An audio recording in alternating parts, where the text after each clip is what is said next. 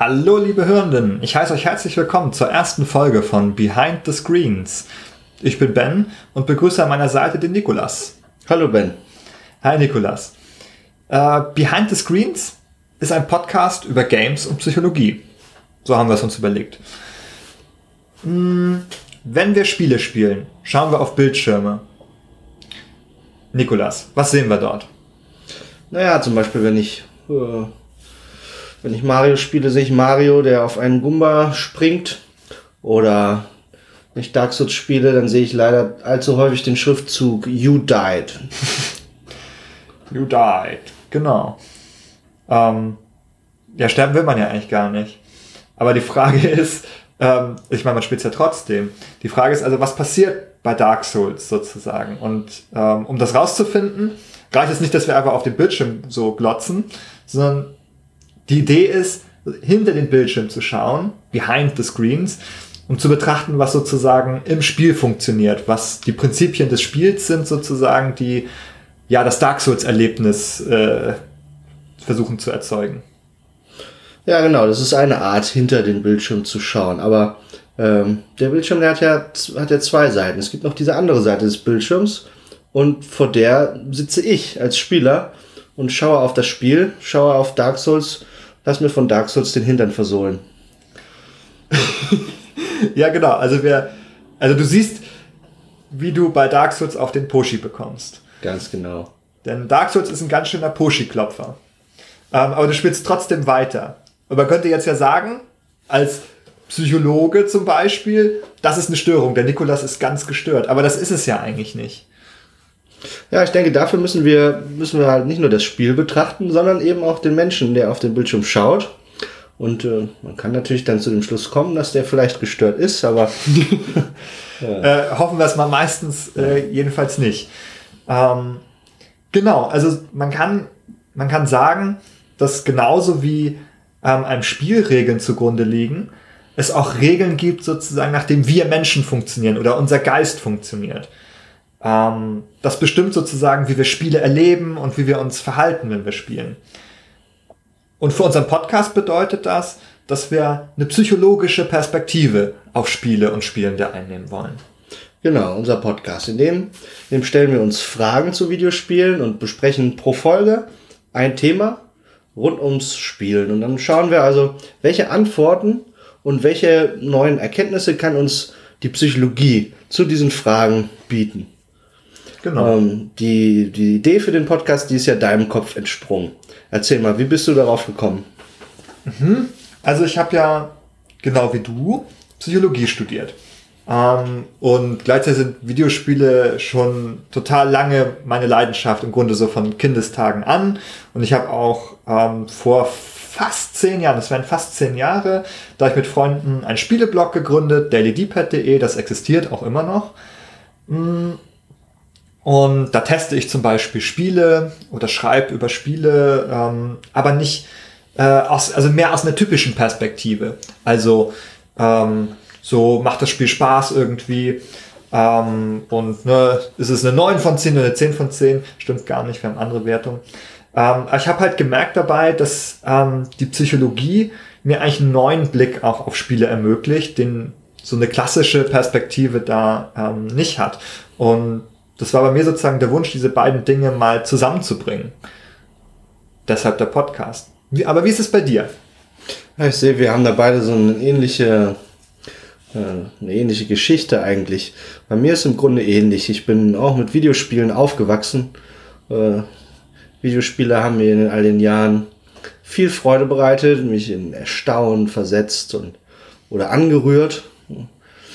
Zum Beispiel an ein Spiel, an das ich eine Spielerfahrung, an die ich immer zurückdenken werde, ist äh, meine ersten Gehversuche in The Elder Scrolls Oblivion auf dem PC 2006 oder ja, so. Ja, das kommt, ja. glaube ich, hin. Mein, ja. mein erstes Open-World-Spiel. Ja, da habe ich mich schon immer gefragt, was, was hat dieses Spiel, dass es mich so gefangen hält, dass es sich in meinem Kopf einnistet, mich in mein, bis in den Schlaf verfolgt, dass ich am liebsten in dieser virtuellen Welt, die ich mir da eingerichtet habe, leben möchte, ja?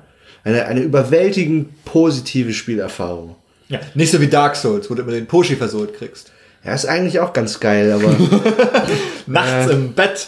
So richtig. Ja, ähm, ja, also. Äh, so mal vom Singleplayer wegzukommen oder einfach diese Erinnerung, das Spiel mit Freunden, Couch Multiplayer.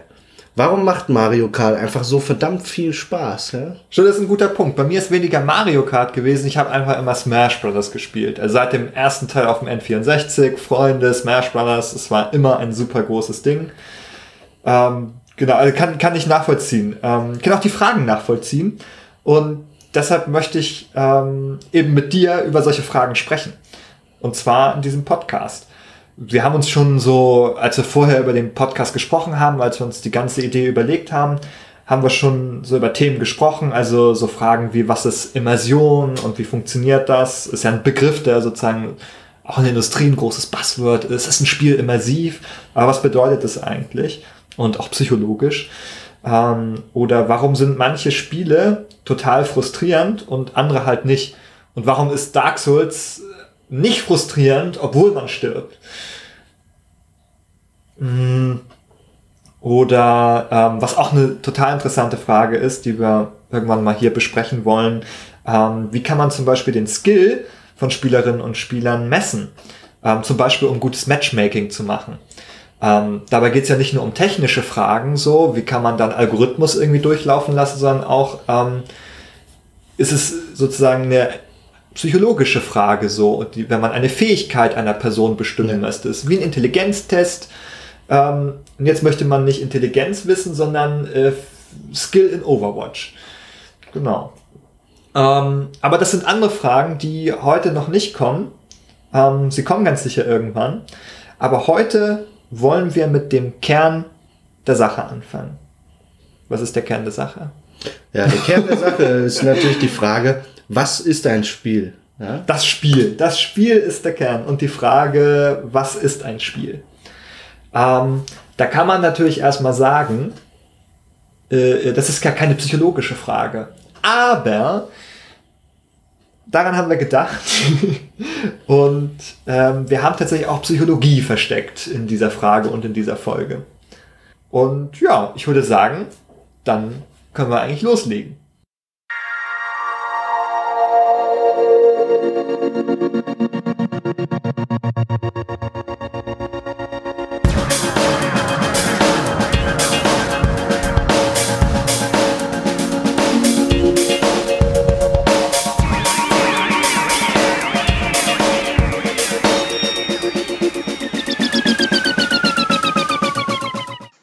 Hören, Nikolas?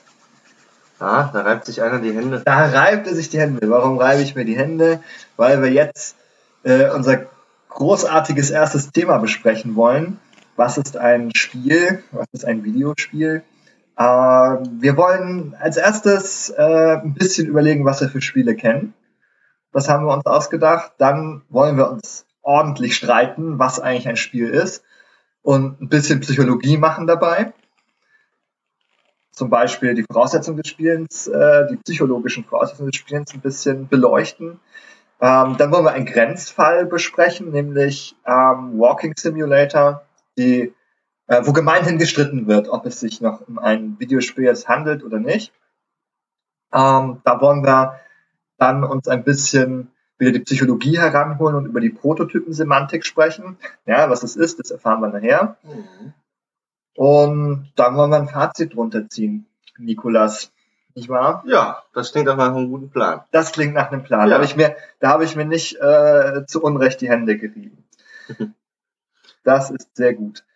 Ja, ja also ähm, fangen wir an mit dem, äh, was, was kennen wir denn eigentlich für Spiele?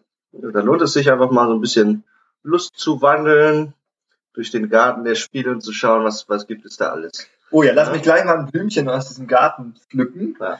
Ähm, außer, aus der psychologischen Perspektive auch zunächst mal so kindliches Spielen. Kindliches Spielen. Ja, also Kinder also sind ja, fangen ja sofort an zu spielen. Also sobald die irgendwie so ein bisschen was können, mhm. äh, spielen die auch. Also, ne, zum Beispiel haben die so Spaß daran, so Dinge zu wiederholen. Die merken so, ui, wenn ich was wegwerfe, das macht Spaß. Ähm, das wiederholen die einfach gerne, freuen sich darüber und das ist so eine Art erstes Funktionsspiel, sagt man dazu. Oder auch einfach das als Ob-Spiel kommt ein bisschen später, wo die so Rollen nachspielen. Ja. Das Ja. ist ganz wichtig für die, für die kindliche Entwicklung. Da können dann äh, auch äh, sowohl motorische Fähigkeiten eingeübt werden, als auch äh, soziale Rollengeflechte simuliert werden, wenn sie ein bisschen älter sind dann. Ja, Ähm, genau. Das, he- das heißt, so als Kind, äh, ähm, viele Sachen haben auch so ein bisschen noch so eine Funktion sozusagen. Oder Mhm. so, so einen Sinn, dass man auch das Kind auch was dabei lernt und was einübt. Mhm. Ja, ja, ja, Ja, genau. kann man sagen, ne? Ja, was haben wir, was haben wir noch so? Wir haben ja gerade mit diesen, mit diesen Rollen einnehmen und so, da liegt ja nahe, auch das Rollenspiel zu erwähnen. Da haben wir das irgendwie klassisch im Pen-and-Paper-Format, wo man sich eine Heldenfigur äh, ausdenkt und deren Rolle dann im Laufe eines Abenteuers einnimmt. Äh, Edler Ritter Nikolas. Genau. Okay. ja, ja, ne, ich, bin, ich, ich, ich mag die Magier lieber eigentlich, muss ich sagen. Ach so, okay, nicht Ja. der edle Ritter. ne? Ja, die, die, die regen meine Fantasie irgendwie stärker an. Äh, wir, wir können das Ganze auch noch ein bisschen weiter treiben, wenn wir Live-Action-Roleplaying uns anschauen, die LARPer, äh, die dann, um sich in ihre Rolle noch besser hinein zu versetzen, sich dann auch äh, mit Kostümen und ähnlichem schmücken. Ja. Ähm, Oder- Rollenspiele, ja. ja. oder halt im Schlafzimmer, ne? Ja, also, ja, Rollenspiele im Schlafzimmer, Rollenspiel ironischer Natur, Ja, Nikolas, bist du da dann auch der Magier? Zauberst du da was irgendwo hervor? Absolut. Beispiel? absolut. Ja. Und du, Benny? Ja, also da äh, ähm, müssen wir ja nicht äh, weiter. Ja, gut, gut, gut. Ähm, ja, was, was gibt's noch? Äh, Sport, Schurke, also ich glaube. Sportspiele, Sportspiele, Fußball, ja, Fußball, Basketball. Ja, jetzt, jetzt wird hier schnell, wird hier Ja, schnell ja. aufs nächste Thema umgelenkt. Ja, Ähm, das ist, kommt mir vielleicht ganz ja. gelegen. ja, so recht, ja, recht trivial. Da geht's um, um Wettkampfaspekte, um, um ähm, aber auch Geschicklichkeitsaspekte durchaus. Wir haben äh, Glücksspiele, Glücksspiele, äh, zum Beispiel. Ah, nee, warte, lass mich noch mal kurz Ja. überlegen. Also Sportspiele, Hm, ähm, sa- sagst du jetzt so, geht es nur um Geschicklichkeit. Das heißt, es ist echt total anders, ähm, als jetzt, was wir vorher mit den Rollenspielen, da geht es ums Reinversetzen, ich möchte der coole Ritter sein, oder Mhm. der Magier meinetwegen, wenn der dein, Geschick, steht. wenn dein Geschicklichkeitswert zu niedrig ist, da beim, beim Pen and Paper Rollenspielen kommst du auch manchmal in die Bredouille. Ja, okay, das, das, das stimmt, das stimmt, aber, aber ähm, der Kern bei dem ist ja eigentlich eher, dass man sich in eine Rolle hineinversetzen möchte. Okay, man muss ein bisschen würfeln, das hat so ein Ja, bisschen ja. die Elemente, aber das macht nicht den Hauptspaß aus. Der Hauptspaß Hm. macht das Gefühl, ich bin der Magier. Hast du ja selber gesagt, Ritter, äh, da macht dir das Würfeln weniger Spaß, als wenn du jetzt der Magier bist. Ja. Oder? ja, ja, also wenn ich Magier irgendwie, wenn ich dann meinen Zauber wirke und dann eine 20 und damit irgendeinen Ork wegbense oder so, dann macht das schon Ja. Spaß. Genau, bei, bei ja. Bimse, Bumse, Bämse, genau.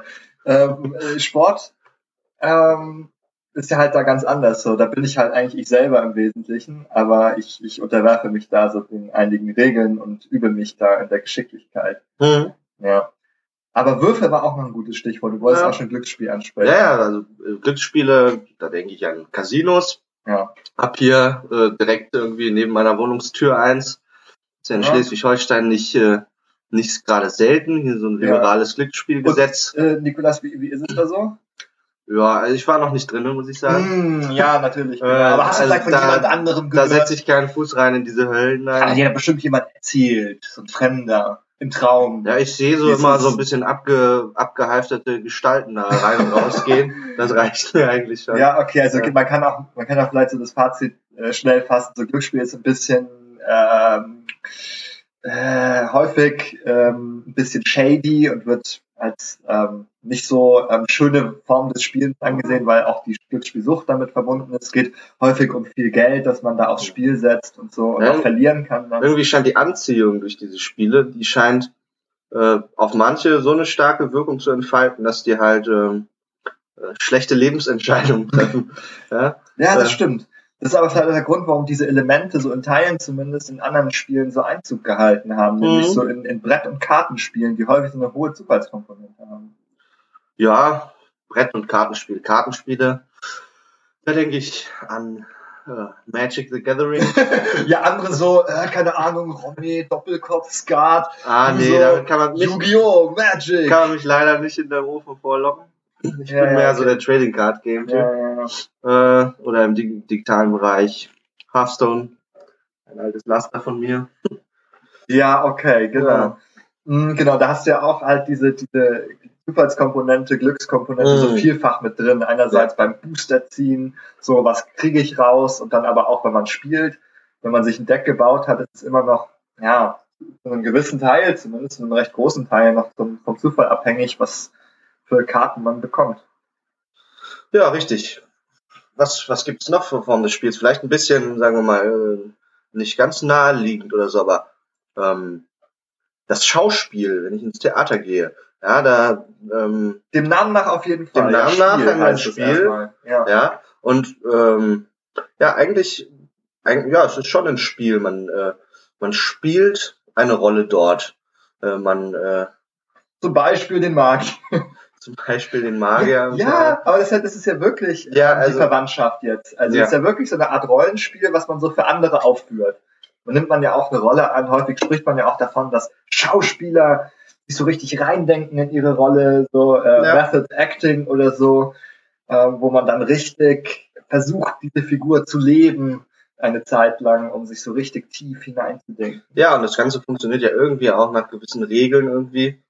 Ähm, ja, ein echtes Spiel. Ja. Ja. Und jetzt dürfen wir aber nicht vergessen, noch einmal das Wort Computerspiele in den Mund zu nehmen. Das ist natürlich auch, äh, gehört natürlich auch dazu. Ja, Computer, Computer und Videospiele, äh, natürlich ein, ganz allgemeiner Oberbegriff irgendwie. Ähm, eigentlich von den ganzen Spielarten, die wir genannt haben, ähm, finden sich viele auch irgendwie, haben eine Entsprechung im Bereich der Computer- und Videospiele. Nur, dass es diesmal digital ist, richtig? Genau, im Digitalen. Genau, da, da ist aber vielleicht ein ganz guter Punkt, so ähm, mal kurz über diese Definition zu sprechen. Ähm, was ist eigentlich ein äh, Videospiel oder was ist ein Spiel? Ähm, denn wir haben eben schon gesagt, das ist eigentlich so sowas ähnliches wie andere Spiele, nur eben digital. Ein Videospiel. Ist so, Boah, kann man das noch genauer fassen, ist noch, die Frage. noch nicht ganz ausreichend, um das zu fassen. Ja, vielleicht äh, nur einmal der Blick in den Duden. Ähm, nee, stimmt gar nicht. Wo habe ich denn das her? Aus der, Wiki Ähm. aus der Wikipedia habe ich das, aus der Wikipedia habe ich das geklaut. Ah, der Wikipedia hat's aus dem Duden. ja. Ne, ist ja egal. Jedenfalls, da Ja. steht, ähm, Computerspiel ein Videospiel ist ein Computerprogramm, das ähm, einem oder mehreren Benutzern ermöglicht, interaktiv ein durch Regeln beschriebenes Spiel zu spielen. Ja. ja. Hm. Also Computerprogramm äh, digital habe ich gesagt. Interaktiv ist noch ein guter ähm, Punkt hier und Regeln hat es. Mhm. Ja. Ja, und Ha, ah, Nikolas, was ist hier die Falle? Hast du aufgepasst? Hast du aufgepasst, Nikolas? Was ist die Falle? äh, was, was ist die Falle? Ja, was ist die Falle? Benny. Die Falle. Ja, okay. Eine Sorry, Begriffsfalle. sorry, pass auf. Nein, was ich meine ist, da steht halt ähm, wie das Spiel in der Definition drin. Oh, Das heißt- ah, Das heißt, wir, wir denken jetzt, wir haben verstanden, aha, ein Computerspiel, das ist einfach ein Spiel, ähm, was interaktiv und digital äh, ist ähm, und Regeln hat, aber wir haben noch nicht geklärt, was ein Spiel ist. hm. ja. Ja. Kennst, Ja. du, kennst du da? Kennst Ja, du ja. da, äh, Also äh, mit dem mit dem Spielbegriff haben sich ja schon äh, äh, haben sich viele Leute auseinandergesetzt. Ähm, recht prominent unter den äh, ja, Spieltheoretikern äh, Johann Heusinger. Äh, der hat auch meiner Meinung nach eine eine sehr sehr gute Definition vorgelegt. ja, das war diese umfangreiche. Ja, die Ja. ist recht umfangreich, aber es lohnt sich, die sich mal genau anzuschauen und ein bisschen durchzukauen und, und zu schauen, was da alles drin steckt. Ja, dann Ja. Äh, Kiefer auf und zu, fang an zu kauen. Ja, Erzähl. also, äh, Spiele nach Johann Heusinger. Sie sind eine, erstens, eine freiwillige Handlung oder Beschäftigung. Ja. Ja, freiwillige Handlung oder Beschäftigung, Also nicht wie Arbeit. nicht wie Arbeit. Ja, Genau. okay. Ähm, die innerhalb von festgesetzten Grenzen von Zeit und Raum. Also auch nicht wie Arbeit. Ja, richtig. Okay. Äh, nach freiwillig angenommen, aber unbedingt bindenden Regeln verrichtet wird. Ja, Genau. Okay, das, das wäre bei der Arbeit auch so, hat auch Ja. gewisse Regeln, die man befolgen muss. ja, wir sind ja, Mhm. wir, das Sklaventum ist ja abgeschafft. ähm, Ja, okay, aber das sind so Gott sei Dank. Ja, Regeln Ja. sind ein wichtiger Punkt. Ja, die, Mhm. die freiwillig angenommen werden. Mhm. Und ähm, diese, äh, diese Spiele, die haben ihr Ziel in sich selber. Ja? Die haben keinen externen Zwecke, dem sie dienen, sondern die haben ihr Ah, Ziel ja. in sich selber. Ah, ich merke, so die, die, der Vergleich zur Arbeit ist irgendwie ganz gut, weil da ist ja häufig, dass, ähm, dass man Arbeit tut sozusagen, um damit Geld zu verdienen zum Beispiel. Mhm. Ja. Also ich meine, man kann auch durchaus Freude daran haben, aber es hat auch noch diesen externen Zweck so man, oder oder es hat auch noch einen Nutzen so zum Beispiel, wenn ich jetzt ähm, keine Ahnung im Krankenhaus arbeite, ist es auch notwendig für die Gesellschaft, da helfe, Leute ja, so pflege eine oder sinnstiftende Funktion oder so. Genau, Aber im das- Spiel, also nach dieser Definition von Johann Heusinger, Ziele, äh, Spieler ein Ziel in sich selber haben. Mhm. So. Ja? Außerdem ähm, sind sie verbunden mit einem Gefühl der Spannung und Freude. Ja, Mhm. das kann man sich so, wenn man sich so reinversetzt, Ja. ein Spiel. ähm, Spaß könnte man auch sagen. Spaß. Es macht uns Ja, aber auch die- Spaß. Es macht Spaß. Auch diese Anspannung ist, ist ein Bekannte, wenn man irgendwie äh, Ja. nicht bei jedem, bei jeder Form des Spiels so, eine, so ein bestimmter psychischer Zustand, in dem man sich befindet, der, der, der Erwartung, der, äh, der Überraschung manchmal.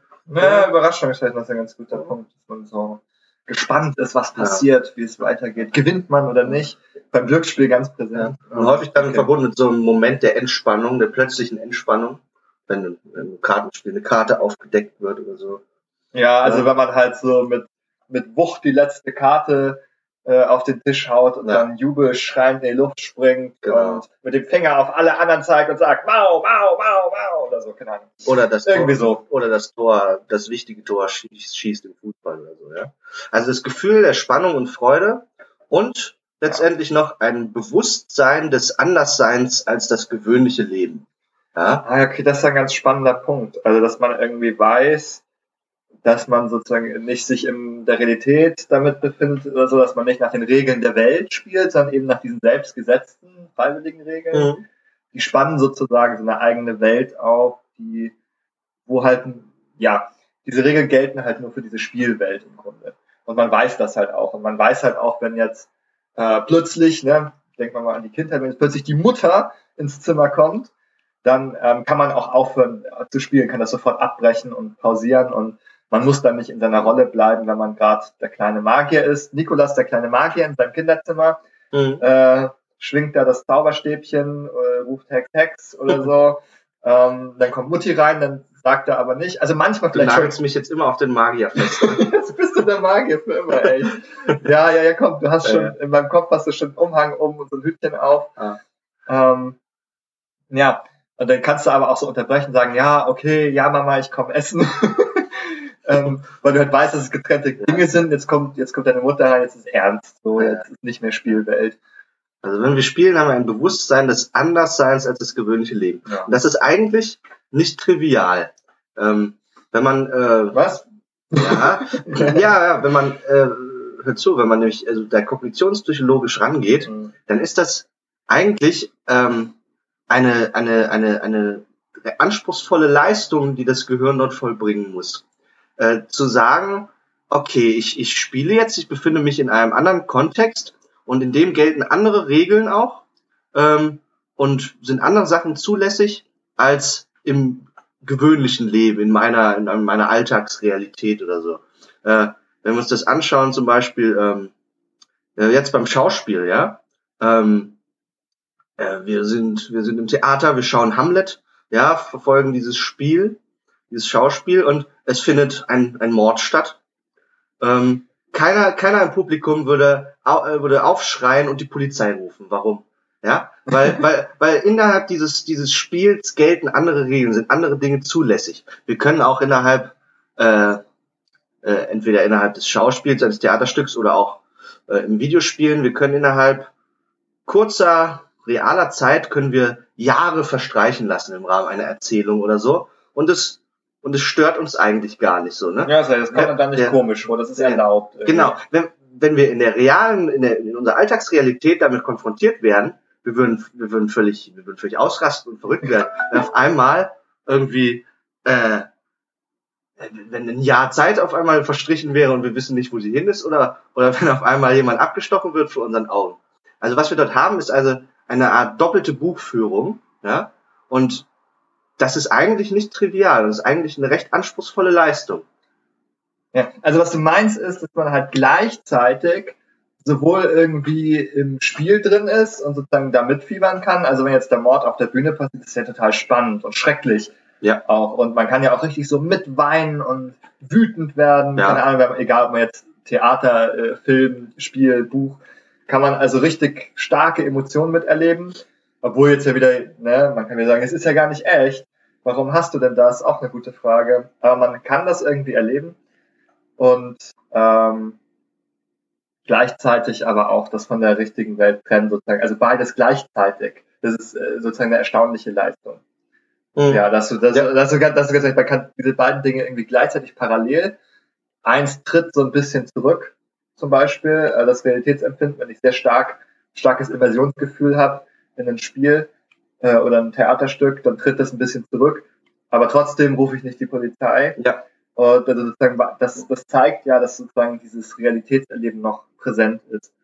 Ja. ja, also wir sehen, da steckt eine ganze Menge drin in dieser Definition. Ja, also eins, eins muss ich dazu, eins ja. muss ich dazu noch nennen, und zwar ähm, nochmal eine psychologische Voraussetzung dafür, dass das funktionieren kann, ja. ähm, das Spiel, nämlich Empathie und hineinversetzen in andere.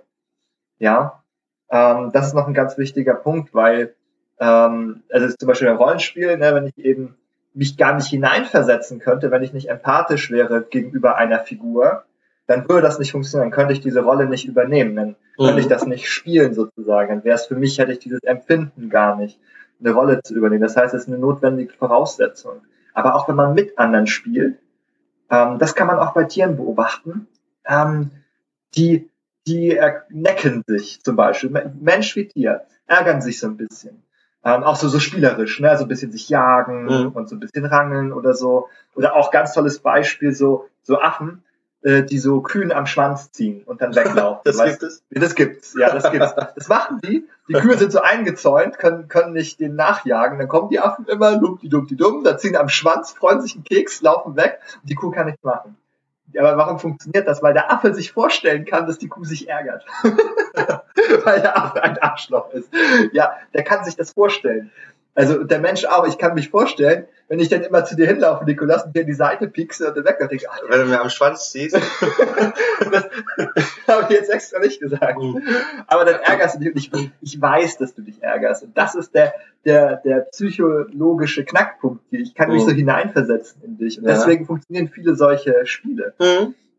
Ja, also man sieht, es lohnt sich da anzugucken, was also, ja, was für, für anspruchsvolle äh, psychische Prozesse da eigentlich ablaufen, wenn man spielt. Ne?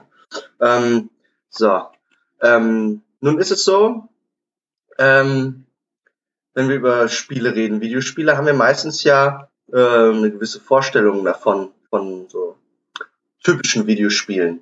Äh, wir denken da ja, Shooter, Mario, genau. Halo. Also ich habe jetzt Mario zwischen den ja. Shooter genannt, aber äh, genannt. Aber das ist so etwas, was man kennt. Jump'n'Runs, Shooter, so das sind prototypische Dinge, vielleicht irgendwelche Puzzle-Games, Tetris. Das sind Sachen, die mir sofort einfallen. Ja, ja genau. Und nun gibt es aber auch ähm, im Videospielbereich, vor allen Dingen in, in den letzten Jahren, äh, Entwicklungen hin zu äh, Spielen, die eher einen anderen Typ haben, eher vielleicht einem anderen Genre zugehörig sind. Äh, die häufig Walking Simulators genannt werden. Was, was hat es damit auf sich? Was sind Walking Simulators? Genau, das habe ich vorhin äh, angekündigt. Ähm, Walking Simulator sind sozusagen, ähm, also eigentlich ist das erstmal ein abwertender Begriff schon mhm. für dieses äh, Genre, ähm, weil das sozusagen darauf fokussiert, da läuft man nur rum. Das simuliert das Laufen. Das ist so, sagt ja auch langweilig, da passiert nichts, da macht man nichts, da läuft ja. man nur rum. Ähm, und gemeint ist aber, ähm, so Exploration Games oder Narrative Games, die sozusagen vorwiegend ähm, äh, eine Geschichte entfalten wollen, wo man eine Geschichte erlebt durch Exploration ähm, der Spielwelt. Kann oft so nicht linear sein oder so verstreut sein, dass man Gegenstände finden muss, die dann etwas über die Welt ähm, erzählen. Genau, der Witz ist jetzt, äh, oder das, was man beobachten kann, ist, dass viele Leute sagen, ne, das ist kein Spiel, das akzeptiere ich nicht, als Spiel. Genau. Ja. Also da sagt Das- also das ist für mich kein Videospiel, da passiert ja gar nichts richtig, das hat gar kein Gameplay. Zum Beispiel, da kann man, Das ist ja eigentlich kurios, weil Ja. äh, die, die Spiele werden ja zum Beispiel über, über Steam vertrieben genau, äh, oder wahrscheinlich auch äh, Good Old Games und, und Co. Und das sind ja, das sind ja Spieleplattformen so. Und äh, die Entwickler dieser Spiele, die rechnen, sehen sich häufig auch als Spielestudio, die Videospiele produzieren. Aber irgendwie äh, scheint es auf der Konsumentenseite dort, äh, ähm, scheint es da äh, Widersprüche zu geben. Und äh, auf Steam finden sich dann nämlich auch Kommentare Ja. zu, zu, zu Spielen dieser Gattung. genau, diese, diese Steam-Reviews, die Die man Steam-Reviews, nachschlagen genau. kann. Und da, da lohnt es sich da mal einmal kurz reinzuschauen, um so einen Eindruck davon zu kriegen, was manche Leute denken über solche Spiele, ja. Genau, also zum Beispiel zu dir Esther habe ich da was rausgesucht auch. Hm? Ähm, da schreibt äh, der Steam-User, der Fuxi, ähm, Dear Esther ist kein echtes Spiel, sondern eher ein Walking Simulator. So ähm, eher wie ein Hörbuch schreibt er oder, oder Interaktion, aber mit Hörbuch. Ja. Mhm. Und dann schreibt Net, äh, Netmaster schreibt äh, nach nur äh, 0,3 Stunden Spielzeit, äh, es sei, es sei sinnlos, das Spiel. Kein Gameplay, überhaupt kein Gameplay enthalten Ja. ist, ja. ja. Und äh, Last Action Moose dann noch, der User Last Action Moose schreibt, das ist kein Spiel. Ich wäre wütend, hätte ich das irgendwie in einem Humble Bundle gekauft oder so. So wie das Spiel ist, würde ich es unter Indie-Müll einordnen. genau. Ja. Und nochmal ein Beispiel zu einem, von einem anderen Spiel, zu Gun Home. Hm? Ähm, auch ein, wie der ist da ein ganz ähnliches äh, Spiel, wo man sich bewegt und eine Geschichte erfährt. Ähm, schreibt der User Sexy Korean Boy. Mhm.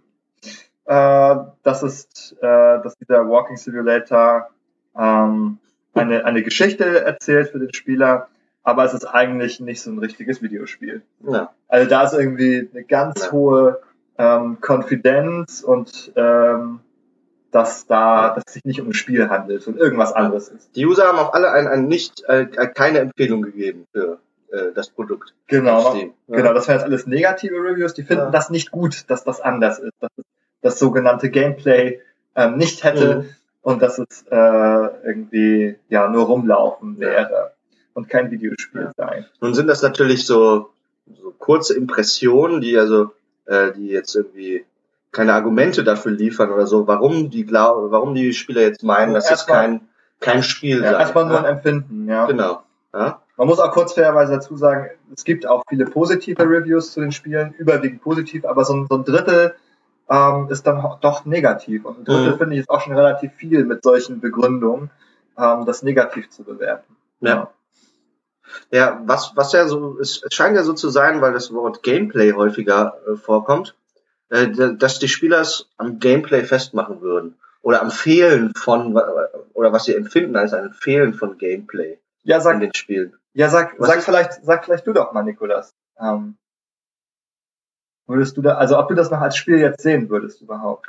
Ja, das ist diese Gameplay-Frage, ne? Ja. Also Gameplay, das ist ja im wahrsten Sinne des Wortes irgendwie Spiel spielen, ja. Äh, Und äh, bei vielen Walking Simulators muss ich sagen, geht mir so ein bisschen diese diese spielerische, diese verspielte Komponente ab, ja. Also dieses so ein bisschen ausprobieren, sich erfreuen am eigenen Handeln und der Reaktion der ja, Umwelt okay. auf Ja, musst du noch mal ein bisschen Handeln. genauer sagen, glaube ich, was du meinst dann jetzt mit Gameplay. Was sind denn so typische Gameplay-Mechanismen, die du da meinst? Äh, ja, das ist zum Beispiel Bewegung, ja. Ja gut, das hast du im Walking Simulator Ja, auch. ja, das zählt jetzt nicht. Da hast du, genau, da hast du diese, diese namensgebende Bewegung des Laufens. Häufig irgendwie, wenn es hochkommt, in vielleicht unterschiedlichen Geschwindigkeiten.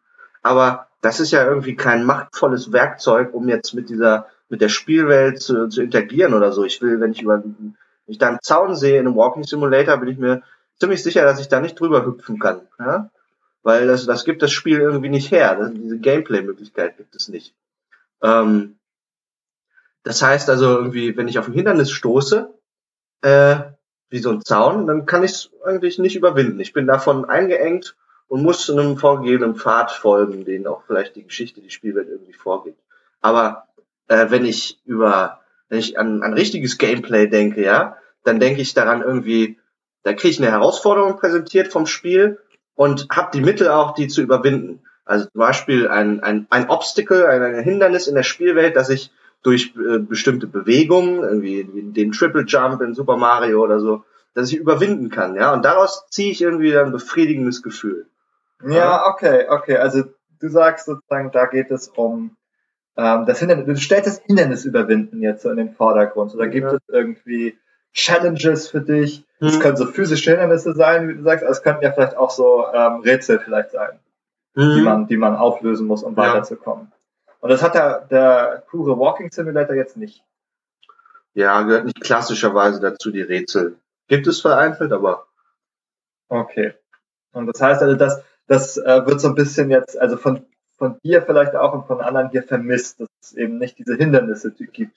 Wir haben ja auch von, als untertypische Spieler auch gesagt, Halo, Mario, das sind ja auch alles Spiele, mhm. wo man Hindernisse überkommen muss. Ja, der Hindernis ist der Feind und ich überwinde es, indem ich ihn ja. niederschieße. Also Geschicklichkeit äh, ja. zeigen muss auch. Ja, das ist ganz interessant. Also ich glaube, dazu ähm, passt gerade ähm, der Einspieler äh, von Lou, den wir vorbereitet haben. Mhm. Äh, Lou, ein Kollege aus dem Projekt Support Your Local Gaming Blog, ähm, der auch selbst Podcast, äh, podcastet, zum Beispiel unter dem Projekt ähm, Spielosophie. Ähm, auf jeden Fall mal äh, anschauen. Wir werden es im, im Beitrag zum Podcast auch verlinken. Ähm, nur habe ich auch gefragt, ähm, sind Walking Simulator eigentlich Spiele? Was meinst du? Und ich würde sagen, da hören wir einfach mal rein. Alles klar.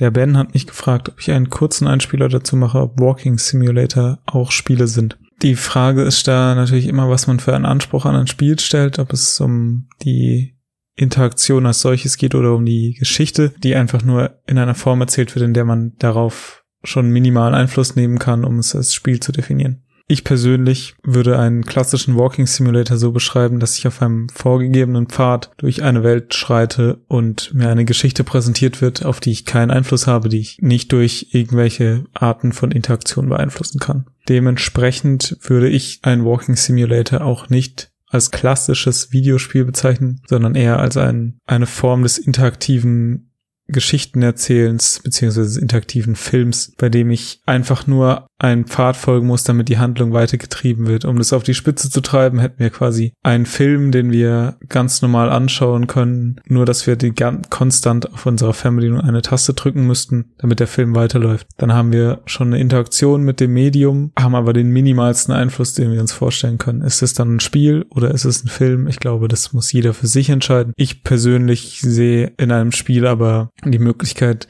zu scheitern, aber auch zu gewinnen, genauso Einfluss auf Handlung und die Welt zu nehmen und nicht nur auf meine eigene Interpretation, die oft großer Fokus von Walking Simulatoren ist, sondern wirklich in der Welt meine Spuren zu hinterlassen. Und das kann man bei vielen Walking Simulatoren, reinen Walking Simulator nicht, weshalb das Ganze für mich weniger in die Kategorie klassisches Spiel fallen würde.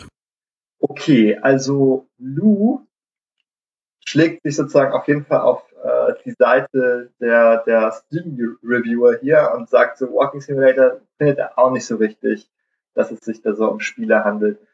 Und für ihn ist es eher so, so eine Art äh, Film, der abläuft, so ganz linear.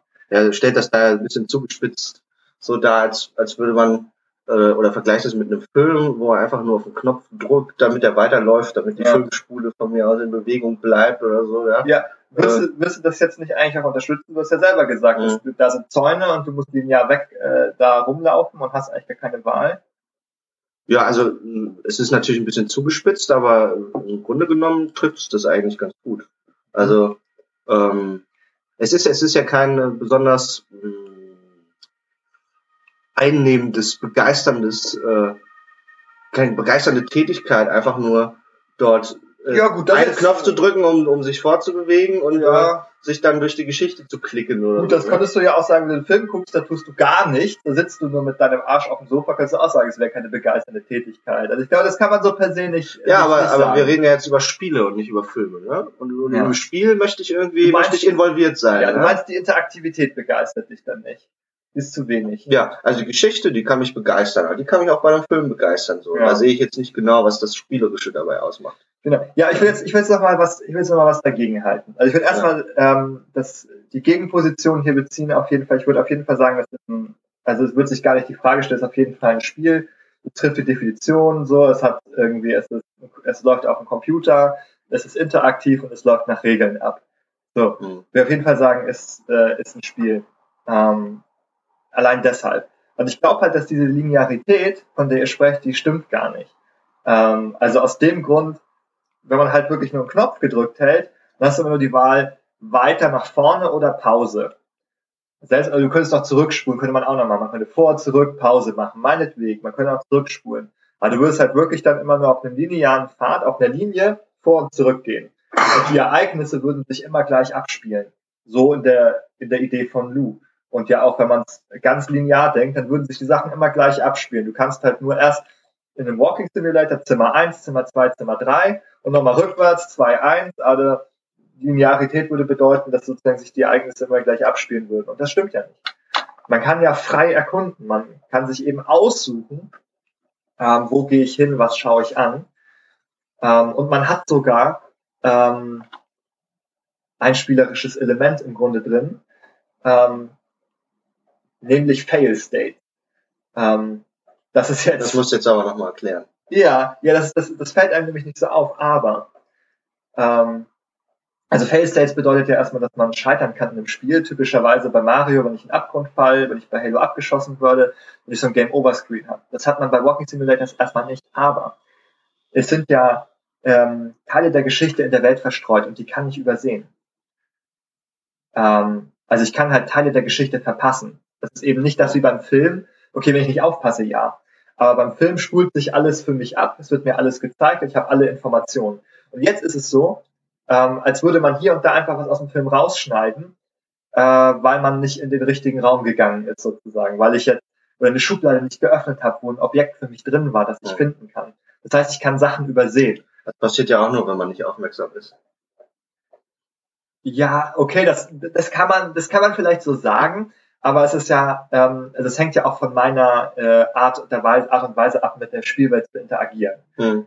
Also ich würde jetzt so sagen, also wer jetzt eben viel interagiert sozusagen, dass ähm, sich alles anschaut, neugierig ist, hinter jede Ecke schaut, das ist noch mehr als vielleicht versehentlich, was ich mitbekomme. Das ist, das ist sehr, sehr aktiv. Also die Frage, wie aktiv man ist. Gehe ich jetzt nochmal um die Ecke und schaue hier, ähm, ob da im hinterletzten äh, Keller noch irgendwas versteckt ist oder tue ich das nicht? Das ist eine sehr aktive Auseinandersetzung mit der Welt. Und das ist sozusagen genau das, was es dann irgendwie zum Spiel macht, dass ich so diese, diese aktive Auseinandersetzung äh, habe und eben Sachen auch verpassen kann, sozusagen impliziten Fail-State haben kann, Hm. ähm, dass ich was nicht mitbekomme in Bezug auf die Geschichte. Du meinst, das, das reicht jetzt, um es zum Spiel zu machen?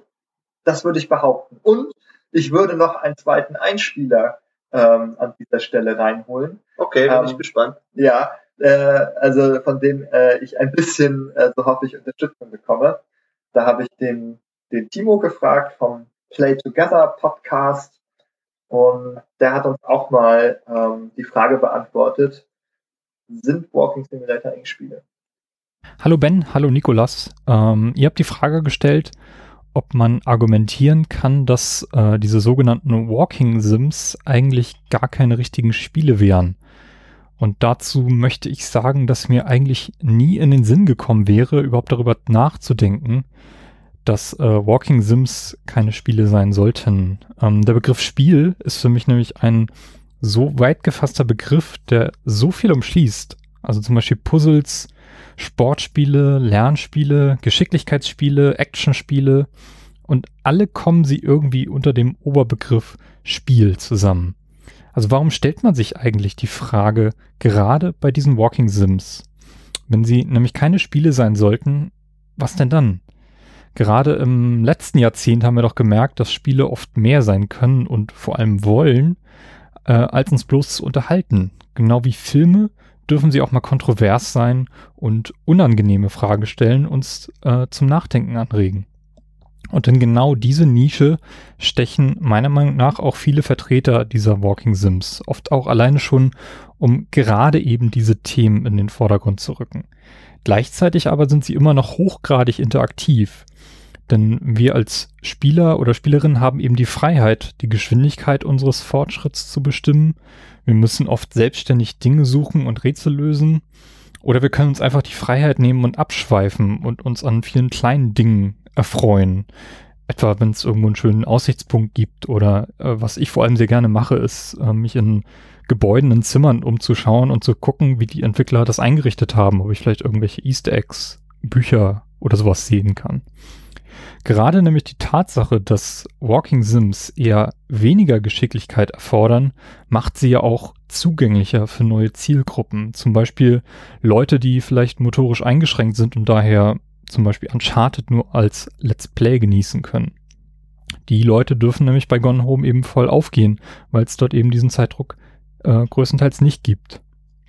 Ja, ich wünsche euch noch viel Spaß bei der Folge und äh, bin gespannt auf äh, eure Meinung dazu. Tja, Nikolas, der Timo gibt mir ja recht. Ne? Ja, ja, ja. Yes, jetzt, das, jetzt haben wir es raus. Es ja. ist ein Spiel, die Diskussion ist beendet. Stichprobe Endleicht 2 heißt nicht, dass ihr äh, Walking habt, Simulator ja? sind Spiele, wir haben es. Nein, aber was der Timo auch nochmal gesagt hat, ist, man kann vom Weg abkommen. Ne? Man muss nicht den linearen ja. Weg verfolgen. Das ist genau das, woran ich auch gedacht ich, habe. Ich, also ich möchte mal einen Vergleich bringen. Also wenn ich, äh, wenn ich im Real Life in eine Kunsthalle gehe, ja, ja. und da durchwandel ja, und mir die Bilder anschaue, ja, dann, dann, dann ist das eigentlich ein ähnlicher Modus äh, wie der, wenn ich so ein Walking Simulator spiele. Ich kann auch Sachen verpassen, ja. Ich kann, äh, ich kann irgendwie ein Bild, was da hinten in der Ecke ist, ich kann dran vorbeilaufen. Ich muss das nicht sehen. Ja, das ist dann, äh, das ist quasi ein Failed State dann, ja. Äh, wenn ich dadurch äh, die, die, das, äh, das Prunkstück der Ausstellung verpasse, ja.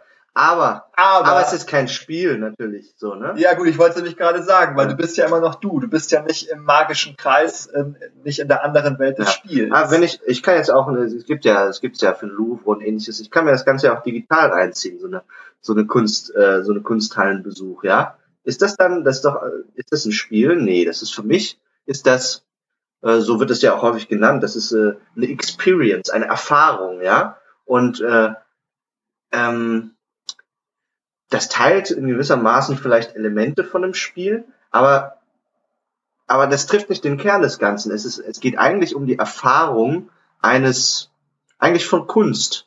Ja, deswegen, also für mich, ich würde, ähm, ich habe den Eindruck häufig, dass diese, dass diese Diskussion um die Walking Simulator, dass diese eine Seite, die da so ähm, behauptet, oh, das sind aber Spiele und ihr habt alle keine Ahnung, dass die das Gefühl haben, indem man äh, diesen Walking Simulator den Status als Spiel abspricht, darin läge eine gewisse Abwertung.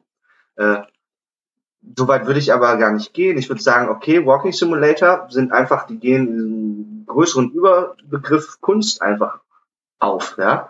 Also ich rechne Videospiele zum Beispiel auch äh, mit in, äh, viele Videospiele haben, also sind Kunstwerke an sich, gehören für mich in den Bereich der Kunst und ein Walking Simulator eben auch, aber äh, ohne dass sie dass sie, dass sie Spiele sein müssen. Und ich finde das auch nicht schlimm. Ja, deswegen verstehe ich manchmal nicht, also wie, ja, wie verbittert dort diese Grabenkämpfe dann teilweise ablaufen. Es gibt da ja also viele Diskussionen zu auch. Ja. Äh, auch berühmte YouTuber und ähnliches haben sich zu dem Thema schon geäußert. Also ich glaube tatsächlich deshalb, weil es eben abwertend verwendet wird, sozusagen. Also dass man da ähm, eben das nutzt. Also es ist ja mit dem negativen Steam Review verbunden. Und man kann natürlich fragen, warum ähm, ist das enttäuschend. Also selbst wenn die Leute, also viele schreiben dann, ja, ja, okay, die Geschichte war ganz interessant, aber war jetzt irgendwie kein, kein Spiel, warum ist das hier bei Steam? Ich glaube, vielleicht fühlen die sich dann so ein bisschen, ähm, ja, hintergangen sozusagen, dass, dass denen dort ein vermeintlich ein Spiel angeboten wird, aber dann bekommen sie nicht das, was sie erwartet haben. Also es ist eigentlich eine enttäuschte Erwartung, könnte man sagen. Du sagst, okay, naja, ich erwarte die Experience, ich erwarte die Kunst und dann freue ich mich. Dann freue ich mich über Gone Home oder DLS ja. ja, aber das, äh, das wird ja in einem ganz anderen Kontext beworben auf Steam. Das spielt dann, das steht dann da neben richtigen Spielen, ja, neben richtigen Spielen mit richtigem Gameplay. Mm. Und ja, äh, mit dieser Erwartungshaltung gehe ich dann warte, warte, warte, Produkt auch ran. Ja? Richtiges Gameplay, da musst du wieder aufpassen. Was du meinst, sind mit richtigem Gameplay, meinst du wieder Hindernisse mit Geschicklichkeitsspiele. Zum Beispiel, ja. Ja, Ja, oder- Rätsel, äh, Wettkampf. Ja, oder was weiß ich, äh, auch mal ein Counter-Strike oder so. Also ein bisschen Wettkampf darf Ja. auch drin sein, ein bisschen competitive. ja, ja, ja. Gaming, ja. Genau, genau. Okay. Das ist nämlich ein guter Punkt. Ähm, das ist sozusagen ja eine ganz andere, also eine ganz bestimmte Vorstellung davon, von einem, äh, von einem Spiel sozusagen. Mhm. Wir haben vorhin ja mal ganz am Anfang äh, so verschiedene Sachen genannt, so wie Glücksspiel, was mit Zufall zu tun hat, dann so Sportspiele, was eben genau eher das ist, Geschicklichkeit, Wettkampf ähm, und auch so Rollenspiele. Und ich würde halt eigentlich ähm, die Walking Simulator mehr so in diese Rollenspiel äh, Schiene einordnen, dass man da übernimmt man eine Rolle sozusagen, also nicht Rollenspiel im klassischen Videospielsinne mit ähm, ne, Mhm. wie Skyrim oder so. Das meine ich nicht. Sondern mehr so im, im größeren Sinne, im breiteren Sinne, man übernimmt eine Rolle, man, wie bei Gone Home, man versetzt sich hinein in die, in die Lage, ich komme nach Hause und jetzt ist niemand da. Was ist eigentlich passiert? Und dann spiele ich das so durch, wie ich durchs Haus laufe und versuche herauszufinden, wo die Leute sind.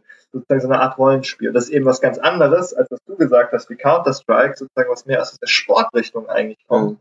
So Wettkampf, Geschicklichkeit, sich messen.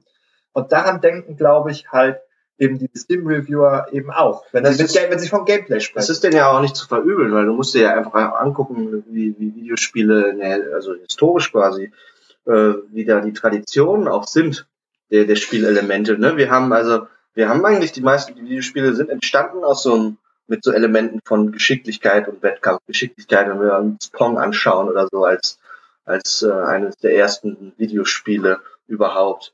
Oder äh, auch Super Mario geht auch um dieses Überwinden von Hindernissen. Und Genau. Vielleicht ein Highscore noch Ja, das, das so, ist sehr ja. gut recht. Also das allererste Pong, äh, äh, Tetris, Pac-Man, Space Invaders, Super Mario Brothers, das sind alles, Ja.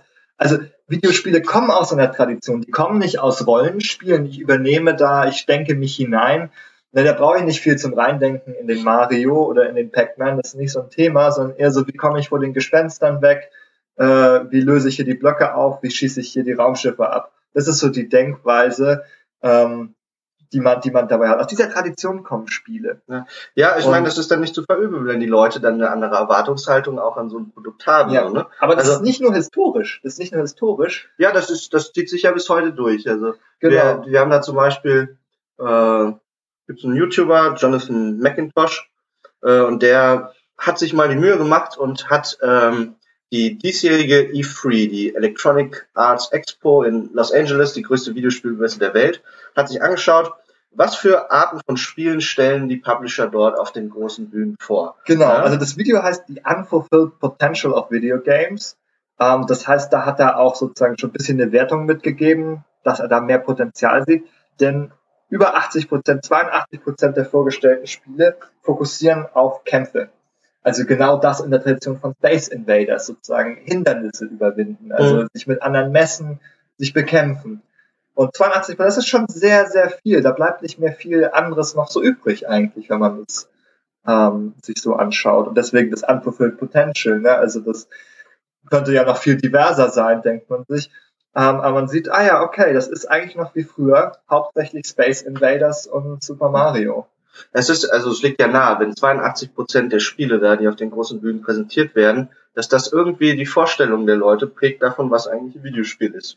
Genau, und damit sind wir jetzt nämlich, ähm, du hast es hervorragend eingeleitet, Nikolas, äh, in dem Bereich der Prototypensemantik. Ähm, und zwar ist das ein, ein Konzept aus der Linguistik und Psychologie. Klingt kompliziert. ja, okay, okay. Für dich, Nikolas, äh, erkläre ich es dann mal.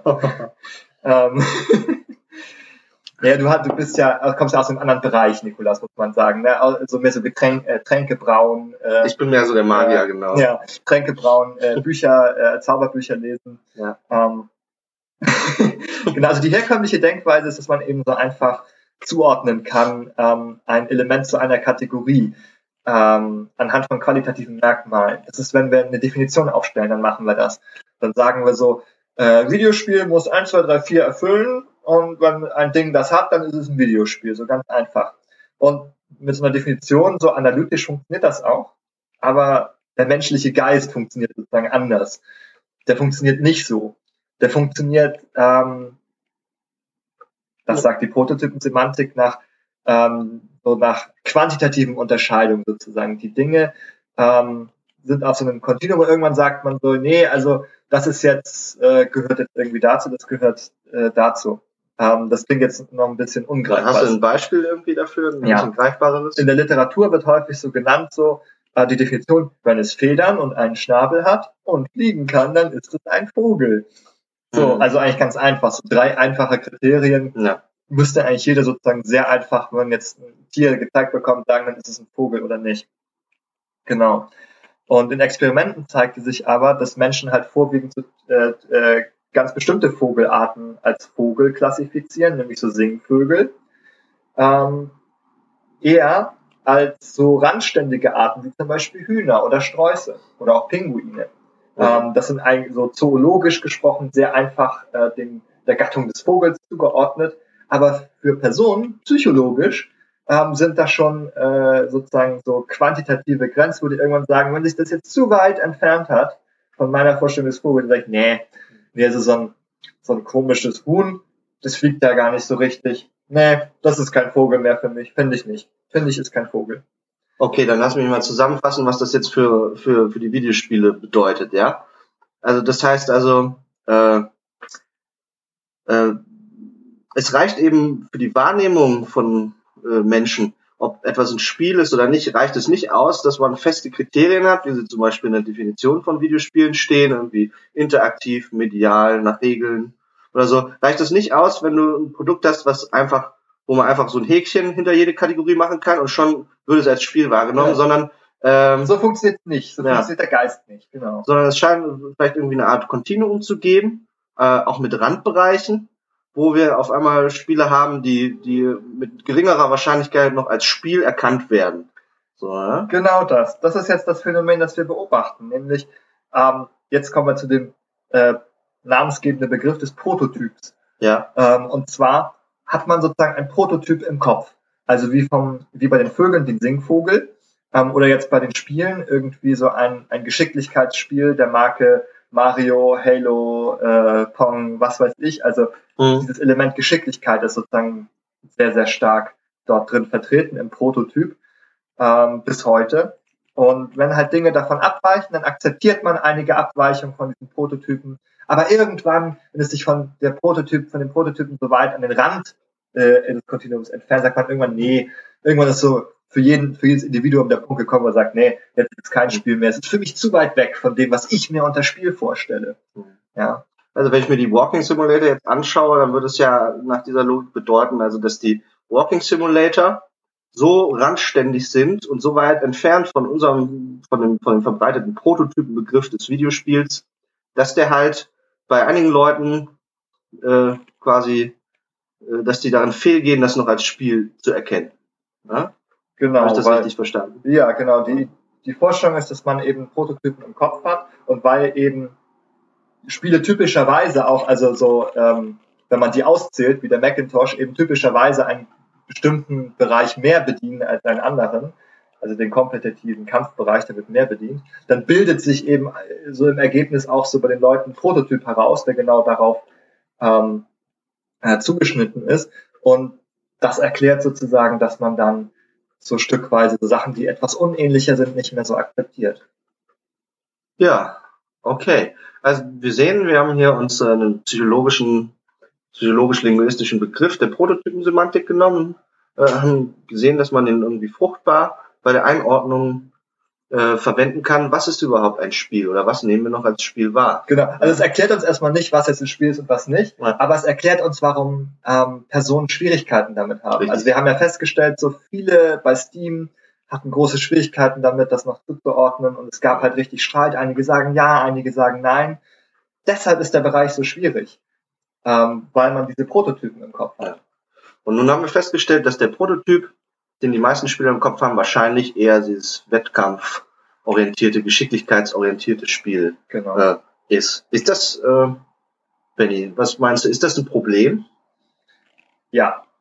Also ich finde, ich finde auf jeden Fall. Also ich würde sagen, ähm, dadurch, dass wir so ein Angebot haben, das so ähm, eingeschränkt ist, erzeugen wir eben auch diesen Prototypen in den Köpfen, der so eingeschränkt ist. also dass sozusagen die, das persönliche Empfinden, was noch Videospiel ist, ist halt ähm, dadurch auch so einen kleinen Bereich so festgelegt, dass man schon eben vieles nicht mehr akzeptiert mhm. und auch sozusagen ähm, gar nicht offen dafür ist, würde ich sagen, dass man vielleicht gar nicht, also auch wenn ich ein Spiel entwickle, zum Beispiel gar nicht offen dafür bin für neue, andere Ideen sozusagen, weil, ich, weil dieser Prototyp so stark ist.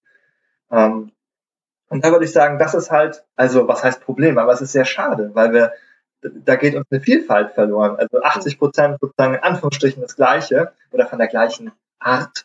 Ähm, das ist schon sehr viel und nicht, nicht sehr divers im Grunde. das ist ja eigentlich schade, würde ich sagen. Und da wäre es doch schön, wenn man das irgendwie aufbrechen könnte, wenn man mehr verschiedene Sachen haben könnte, dass wir sozusagen auch psychologisch unsere Definition weiten können, unser Empfinden sozusagen weiten können und nicht mehr so eng auf diese eine Art eingeschossen sind. Ich finde, du hast sehr schöne Worte gefunden dafür. Und äh, wir möchten, wir möchten dieses kurze Fazit unter unserer heutigen Folge äh, verbinden mit einem Aufruf an euch, unsere Zuhörer. Und zwar, mh, hm, was, was macht ihr euch, was habt ihr euch, was macht ihr euch für Gedanken dafür irgendwie?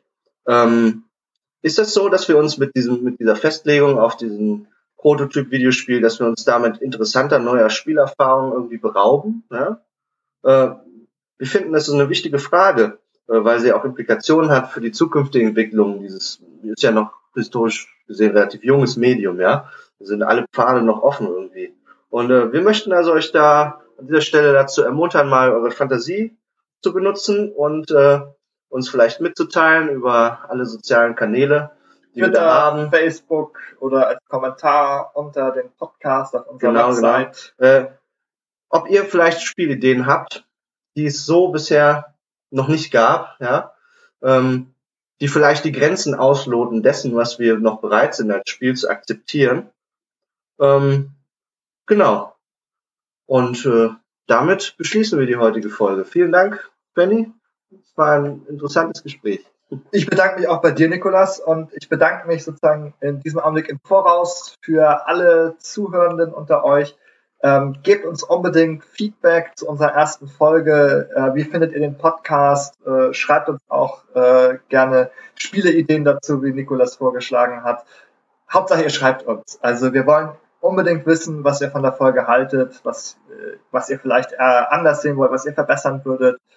Und das wird uns einfach richtig glücklich machen und unsere jungen Herzen noch höher schlagen lassen. Damit vielen Dank.